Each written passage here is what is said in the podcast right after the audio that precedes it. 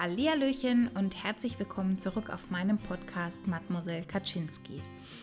Heute möchte ich eine weitere praktische Übung mit dir teilen, die mir auf Deutsch gesagt in den letzten Monaten echt den Arsch gerettet hat. Das ist die 478 Atemmethode. Bevor wir darauf zu sprechen kommen und wir die auch gemeinsam durchführen, möchte ich gerne zwei Punkte noch zum letzten Podcast sagen. Punkt Nummer eins, eine Sache, die mir sehr, sehr wichtig ist, die ich aber im letzten Pod Podcast nicht erwähnt habe oder ich darüber nicht gesprochen habe. Wenn du in einer depressiven Phase bist, dann ist absolut klar, dass die Erfolge, die du feierst, nochmal kleiner sein können. Beispielsweise kann es ein unfassbarer Erfolg sein, dass du morgens aus dem Bett gekommen bist. Es kann ein Erfolg sein, dass du einkaufen warst. Es kann ein Erfolg sein, dass du duschen warst oder dass du einkaufen warst oder du dir was gekocht hast oder dass du dich morgens angezogen hast. Es sind wirklich in dem Fall die kleinsten Dinge, für die du dich wirklich absolut feiern darfst und die du als nicht selbstverständlich hinnehmen solltest. Und in dem Zusammenhang möchte ich auch noch mal darauf eingehen, dieses sich nicht selbst fertig zu machen. Es ist wichtig in der Depression, sich für den nächsten Tag Ziele zu setzen und sich eine Tagesstruktur zu machen und ähm, sich da auch oder sein Bestes zu geben, sich daran zu halten. Aber es kann einfach sein, dass du die Nacht wenig geschlafen hast und du deswegen weniger Energie hast. Ich möchte damit einfach nur sagen, also du sollst das nicht als Ausrede nehmen, um dich dann komplett einzuigeln und komplett gehen zu lassen. Ich möchte damit nur sagen, dass in dem Fall du auch, als du dir das Ziel gesetzt hast, nicht wusstest, wie der nächste Tag ist und wie deine Stimmung sein wird und wie deine Energie ist. Und dass in dem Fall du auch liebevoll mit dir umgehen solltest und dich nicht fertig machst, weil das bringt gar niemandem etwas und dir am allerwenigsten. Zweiter Punkt, ich möchte einfach gerne mit dir eine persönliche Erfahrung aus dem gestrigen und heutigen Tag mit dir teilen. Es ist wirklich scheiße, wenn man einen Podcast macht, man bestimmte Methoden vorstellt und man dann irgendwie ja, ähm, ja einen Methodenkoffer hat, den man nutzen kann in schwierigen Situationen.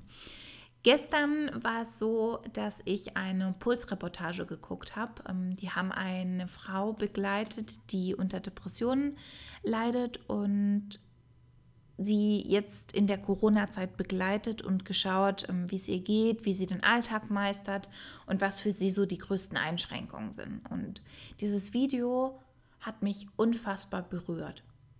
Und ich habe dann sehr lange darüber nachgedacht, ob ich unter dem Video schreibe, also ich kommentiere eigentlich grundsätzlich nie YouTube-Videos, ob ich überhaupt kommentiere, dass ich unfassbar stolz auf sie bin, dass sie jeden Tag zur Arbeit geht und dass sie sich da so durchkämpft.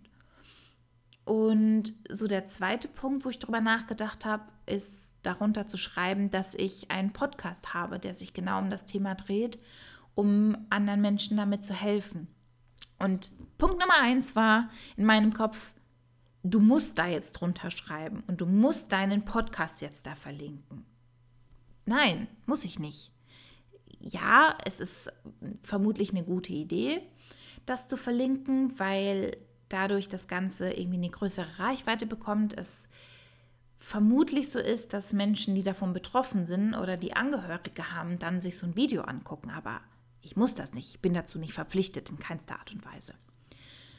Es ist natürlich so, dass das ein großer Schritt ist, sowas noch weiter öffentlich zu machen und irgendwie publik zu machen. Und das hat mich echt beschäftigt. Und dann habe ich darüber nachgedacht, was denn passieren könnte. Und irgendwie sind dann nur negative Dinge in meinem Kopf gekommen. Das werden dann äh, ganz viele Arbeitgeber sehen und dann wird die wirtschaftliche Lage sich ja sowieso verschlechtern und dann weiß die ganze Welt, dass ich die bin mit den Depressionen und dann wird mich niemand mehr einstellen und lauter so Sachen sind in meinen Kopf gekommen, wo ich mir dann dachte, Katha, stopp an dieser Stelle. Es ist genau generell wie mit der Corona-Krise. Ist das genau die gleiche Situation, anstatt sich darüber Gedanken zu machen, was denn alles nur schief gehen kann? Erweitere doch mal deinen Horizont und denke darüber nach, was alles Tolles passieren kann oder was generell passieren kann. Und das hat mir ungemein geholfen, um da irgendwie wieder runterzukommen, wieder entspannt zu werden. Und ich habe dann tatsächlich mich getraut und habe dann unter dem Video geschrieben, habe erwähnt, dass ich einen Podcast habe ähm, und dass man ihn beispielsweise auf Spotify findet, also jetzt nicht Link oder sonstiges reingepostet. Ja, und dann ist etwas passiert heute, womit ich nicht gerechnet habe und wo ich nicht drüber nachgedacht habe, nämlich, dass der Kommentar gelöscht wurde. Ja, super. ähm, ja, damit möchte ich euch nur einmal sagen, ihr wisst nie, was passiert. Das zeigt das mal wieder ganz ähm, klar. Ich finde es tatsächlich etwas schade, weil ich das Ganze ja nicht poste, um in irgendeiner Art und Weise Fame zu werden. Das können die natürlich nicht wissen und die kennen ja auch meine Inhalte nicht. Aber gerade in Corona-Zeiten, bei denen man vielleicht nicht die Möglichkeit hat, sich gerade einen Therapeuten zu suchen oder man wirklich vor größere Herausforderungen gestellt ist, wo ich ja wirklich irgendwie mit euch gemeinsam daran arbeite und ich weiß, wie sich das anfühlt und wir gemeinsam da irgendwie uns unterstützen können, finde ich es tatsächlich sehr schade, dass das kommentarlos einfach gelöscht wird. Kann ich natürlich auf der anderen Seite verstehen, wegen Werbung, bla bla bla bla. Aber trotzdem sehr schade. Und ähm, ja, ich muss überlegen, was ich mache. Ob ich dem Puls-Team eine Nachricht schreibe, um da einfach nochmal die Hintergründe irgendwie zu erfragen.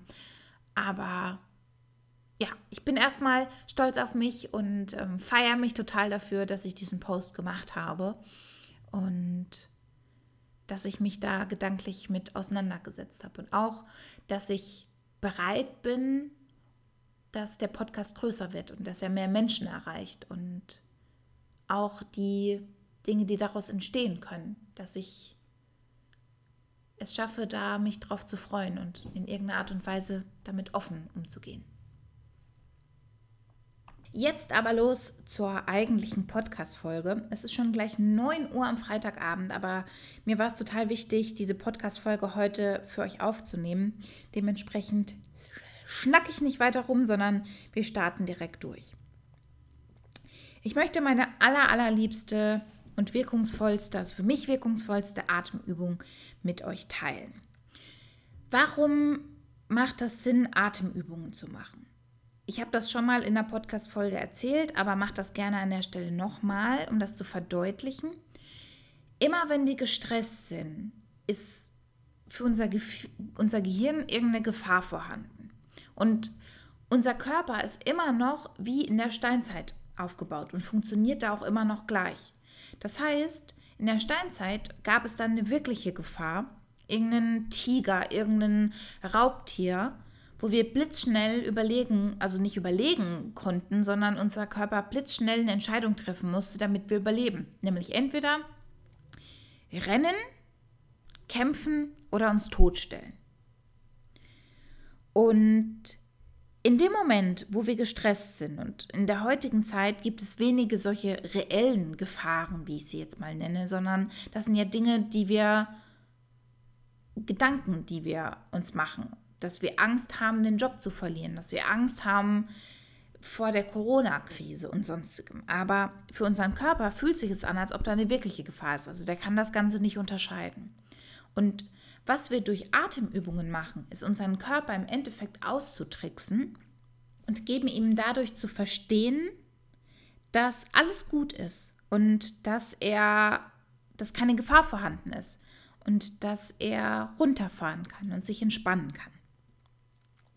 Weil was wir normalerweise machen, wenn wir angespannt sind, wenn wir gestresst sind, wenn wir Angst haben, uns bleibt die Luft weg. Das ist wortwörtlich der Fall. Wir atmen kurz und ganz, ganz flach und atmen nicht mehr tief ein in dem Moment.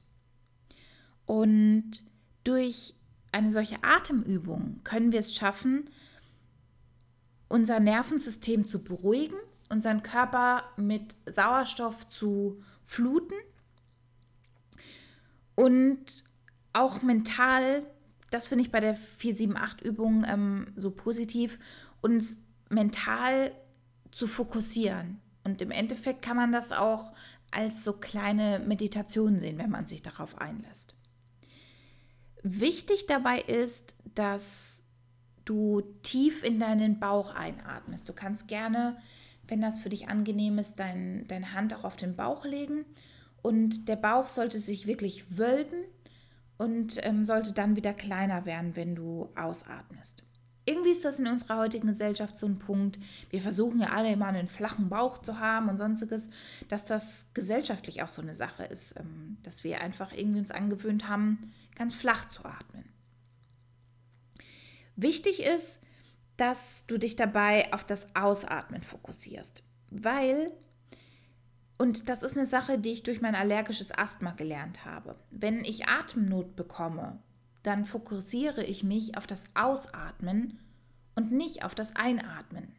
Klingt im ersten Moment paradox, aber auch da ist es so bei einem Asthmaanfall, dass man tendenziell eher anfängt zu hyperventilieren, dass man anfängt sehr schnell zu atmen. Und immer wenn du nur kurz ein- und ausatmest, dann entleerst du deine Lunge nicht vollständig. Und das ist noch super viel in dem Sinn verbrauchte alte Luft drin und dementsprechend ist auch wenig Platz für neue Luft.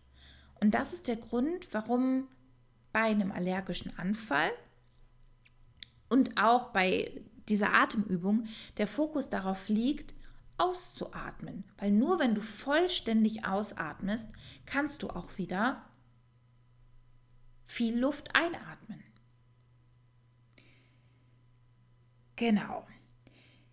Bei der 478-Übung, deswegen auch 478, haha, geht es darum, dass du vier Sekunden lang einatmest, du für sieben Sekunden deine Luft anhältst und du dann für neun Sekunden, genau, für neun Sekunden, die 479-Übung, nein, die 478-Übung, für acht Sekunden, ich habe mir extra das so aufgemalt, du für acht Sekunden die Luft ausatmest. Und mach dich dabei nicht verrückt. Es ist überhaupt nicht dramatisch, wenn du nur sechs Sekunden ausgeatmet hast. Beziehungsweise wenn du nur für, keine Ahnung, sechs Sekunden in Luft angehalten hast. Also es geht weniger darum, wirklich genau diese Zahlen einzuhalten, wenn es für dich einfach unangenehm ist und du einfach so lange deine Luft nicht anhalten kannst oder du nicht so lange ausatmen kannst. Da musst du dich einfach so ein bisschen rantasten. Nee, musst du nicht, solltest du. Und genau. Und das werden wir jetzt gleich zusammen machen. Die 478-Übung ist aus meiner Sicht so hilfreich, weil man diese Übung immer und jederzeit machen kann. Du kannst sie an deinem Schreibtischplatz machen, du kannst die in der Bahn machen. Ich habe die teilweise sogar in Meetings gemacht. Wenn irgendeine Situation war, die mich gestresst hat, dann habe ich während des Meetings die 478-Übung gemacht. Und was soll ich sagen? Das fällt niemandem auf. Es hilft aber total, wenn, wenn ich merke mittlerweile, boah, ich bin richtig angespannt, ich bin gestresst, dann mache ich die 478-Übung und komme damit sehr schnell wieder in einen entspannten Modus. Und eine Sache noch, ähm, die wichtig ist, die ich gerade vergessen habe zu sagen, versuche gleichmäßig einzuatmen und auch gleichmäßig auszuatmen. Also jetzt nicht am Anfang wie so ein Orkan loszupusten, sondern versuche gleichmäßig deine Luft ein und wieder auszuatmen. Und jetzt geht es los. Viel Spaß mit der 478-Übung. Bevor wir anfangen, atme einmal ganz normal ein und wieder aus. Und jetzt atme ein auf 4, 2, 3, 4. Halte die Luft an auf 7, 2, 3, 4, 5, 6, 7 und atme aus auf 8, 2, 3, 4, 5, 6, 7, 8. Und atme wieder ein auf 4, 2, 3, 4. Halte die Luft auf. 7, 2, 3, 4, 5, 6, 7 und atme aus auf 8, 2, 3, 4, 5, 6, 7, 8 und wieder einatmen auf. 4, 2, 3, 4 und Luft anhalten auf 7, 2, 3, 4, 5, 6, 7. Ausatmen auf 8, 2, 3, 4, 5, 6, 7, 8. Und wieder einatmen auf 4, 2, 3, 4. Luft anhalten auf 7, 2, 3, 4, 5, 6, 7. Ausatmen auf 8, 2, 3, 4, 5, 6, 7, 8. Und wir machen eine letzte Runde. Einatmen auf 4, 2, 3, 4.